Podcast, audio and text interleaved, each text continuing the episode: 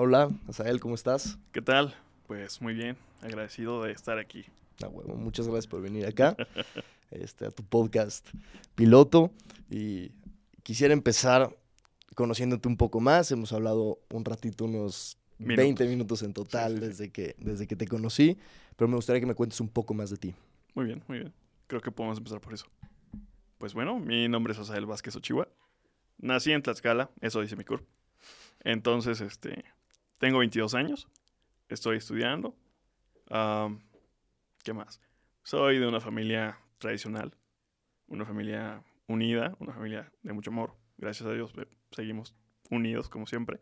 Y pues creo que eso me ha hecho un joven, podría decirse de valores. No, no, no se trata de decir yo soy esto y esto, pero me gusta mi crianza. Creo que puede ser un buen modelo para mi familia a futuro. Entonces, estoy sobre el crecimiento personal. Mm, me gusta desarrollar proyectos de impacto social. He estado trabajando en eso ya bastante tiempo, aparte de mis estudios y demás situaciones. Ok, ¿cómo en qué proyectos has estado? Pues como tal, me gusta trabajar con artesanos. Precisamente de eso creo que va a tratar el podcast, que es el proyecto de Negocios Unidos. Previo a Negocios Unidos ya había trabajado con artesanos de algunas otras maneras, llámese por ah, proyectos de la universidad, ah, amigos, demás situaciones. Siempre he estado como que en el sector social, pero dirigido a artesanos. ¿De dónde vienes? ¿Habían muchos artesanos o por qué tu convicción con ellos? ¿Por qué con ellos? Así que, ¿por qué el gusto, no? No, fíjate que en mi familia no hay ni un artesano. Ok, pero siempre, re- desde que tengo memoria, siempre los he visto. En cualquier lugar que voy, siempre veo a los artesanos. ok, ok. No, tampoco te voy a decir, me la paso comprando artesanías, porque pues no.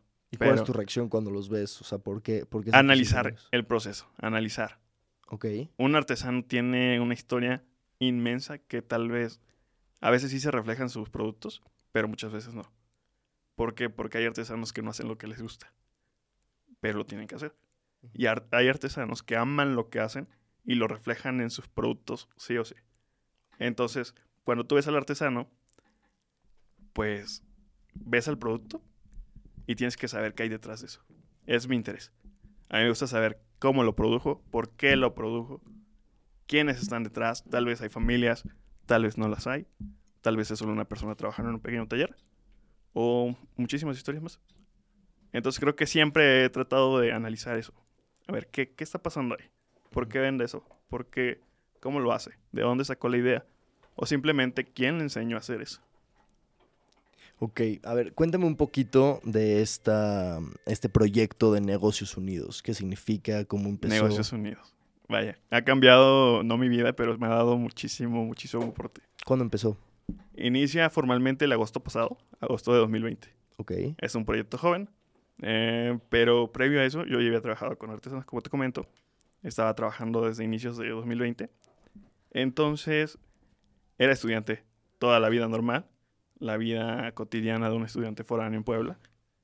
¿Y qué pasa? Nos mandan a nuestras casas en marzo. Yo llego a mi casa, mis proyectos con artesanos se, se ven afectados porque pues no tenía el mismo desplazamiento.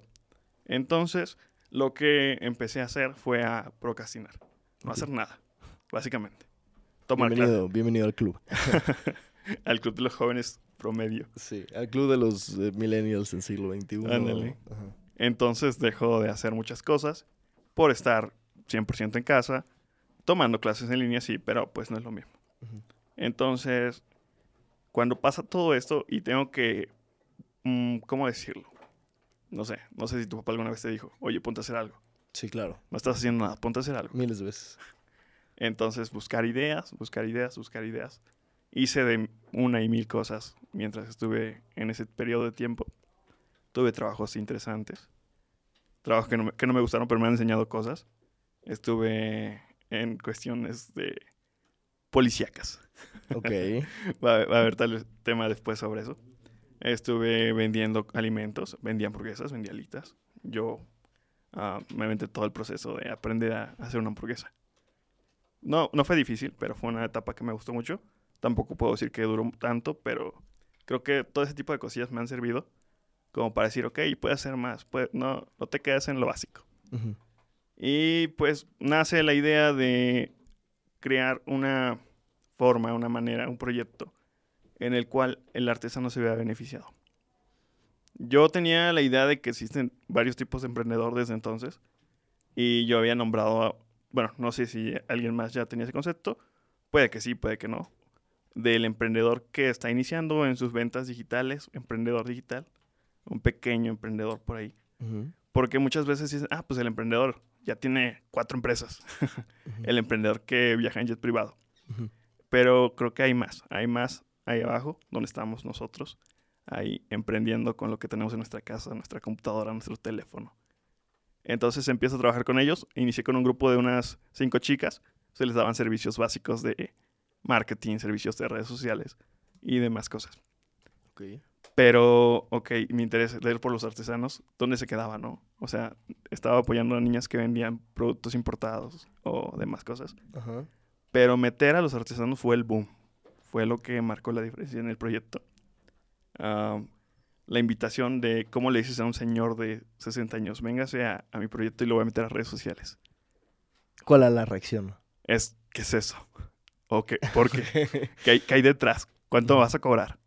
¿Te vas a robar mi producto? Ajá. Claro, de- han de ser súper escépticos, o sea, Demasiado. claro, y, y en el mundo en el que vivimos, eh, en el que hemos, hemos vivido, donde el trabajo del artesano se ha menospreciado tanto, eh, creen que cuando llega una persona que conoce más de, de- de este mundo ya industrializado eh, y, parte de este capitalismo, que tiene un interés en ellos, dicen, uta, ¿no? Él me quiere prostituir, ¿no? Entonces tienes ¿De que qué con partido político escepticismo". es? Y, y no creo que se equivoquen en tener ese escepticismo, Porque pero... lo hay, lo hay. Claro, ¿no? Y tienen de que, se tienen que cuidar de cosas.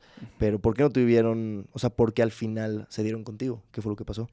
E iniciar de abajo para arriba, con una persona, dos personas.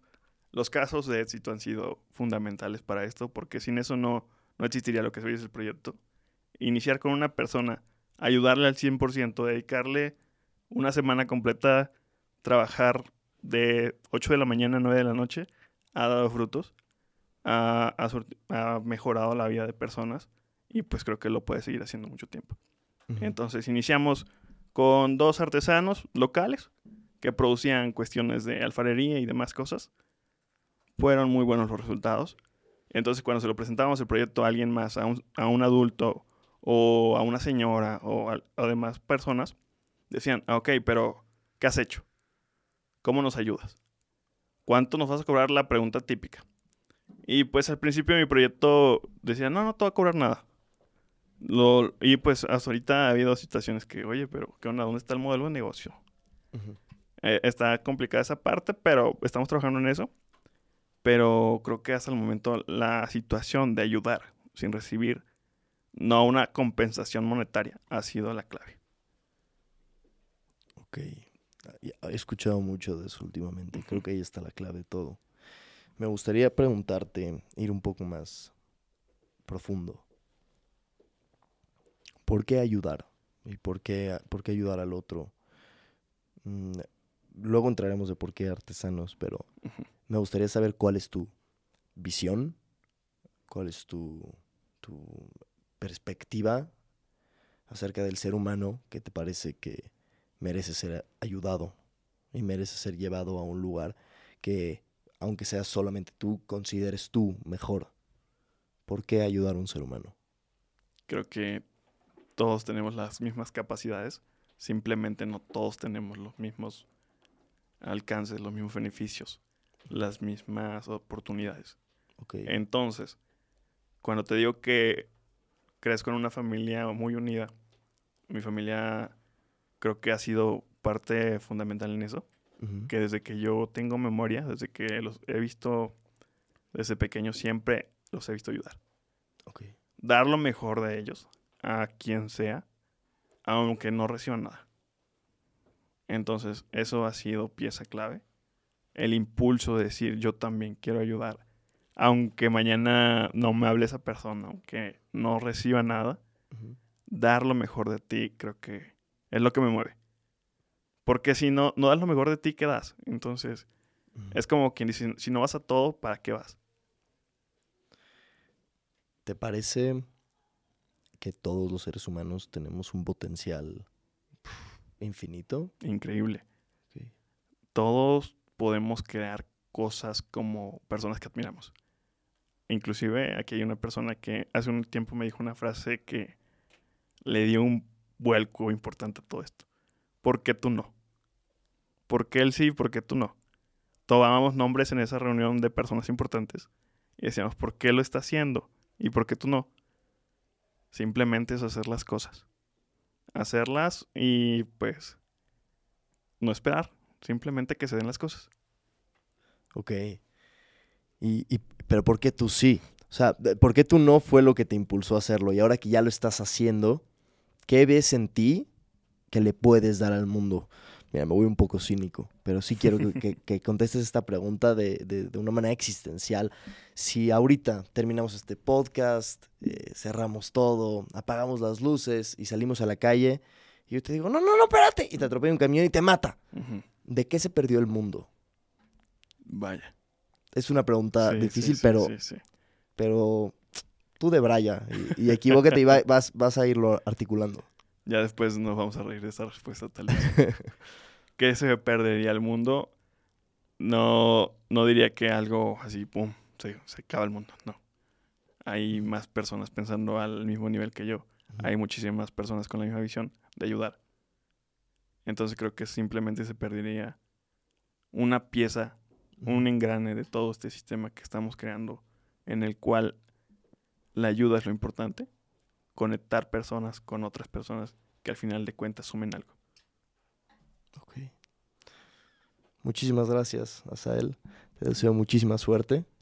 Y pues bueno, esperamos encontrarnos aquí en otro momento. Y Claro, claro que sí. ¿Tienes alguna red social donde te podamos encontrar? Nos puede, bueno, me pueden encontrar tanto en mi personal como Asael Vázquez, en todas las redes sociales Asael Vázquez, o en el Instagram de Negocios Unidos, así como tal, Negocios Unidos, en nuestra página web, negociosunidos.mx.com. Excelente. Y algo que podamos esperar para el siguiente podcast o tu siguiente proyecto, tu siguiente post. ¿Qué podemos esperar? Estamos trabajando en una plataforma de educación. Ahí te la dejo. Ok, estoy muy emocionado. Está bien, pues muchísimas gracias. Claro, gracias a ti. Muchas gracias.